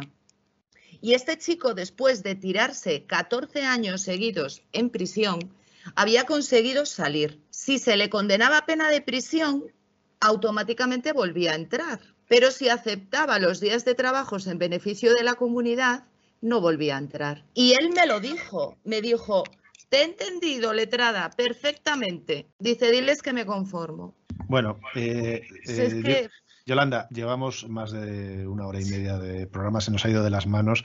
Creo que lo, ideal es que vengáis más a menudo, que vengáis eh, y podamos hablar de conformidades. De... Se nos ha desviado el tema de las conformidades, que sí, es un tema que nos encanta. Pero. Es verdad, es verdad. Eh, otro día tenéis que estar aquí. Vale. Y, no sé si nos escucharán hasta el final eh, de todos los que nos escuchan. Estamos en los últimos programas con casi 3.000 escuchas por programa en, menos de un mes, o sea que es una pasada. Así que agradeceros muchos Nieves, David, que hayáis estado hoy con nosotros, Mar, eh, Antonio, José Ramón y Yolanda también. Y, nada, pues esperamos veros muy prontito por aquí. ¿vale? Muchas gracias a vosotros. Como conclusión al programa de hoy simplemente. Es poner que con educación, sin callarnos las cosas, pero diciéndolas con mucho respeto, se pueden conseguir muchísimas cosas. Exponiendo nuestros problemas, escuchando los problemas de los demás, atendiendo a las condiciones en las que se han producido y todo en beneficio del ejercicio de la abogacía, el ejercicio de la judicatura y sobre todo el ejercicio de la justicia. Las cosas son mucho más fáciles de hacer poniéndonos en la posición de los demás. Hasta el próximo programa. Y gracias por acompañarnos una noche más.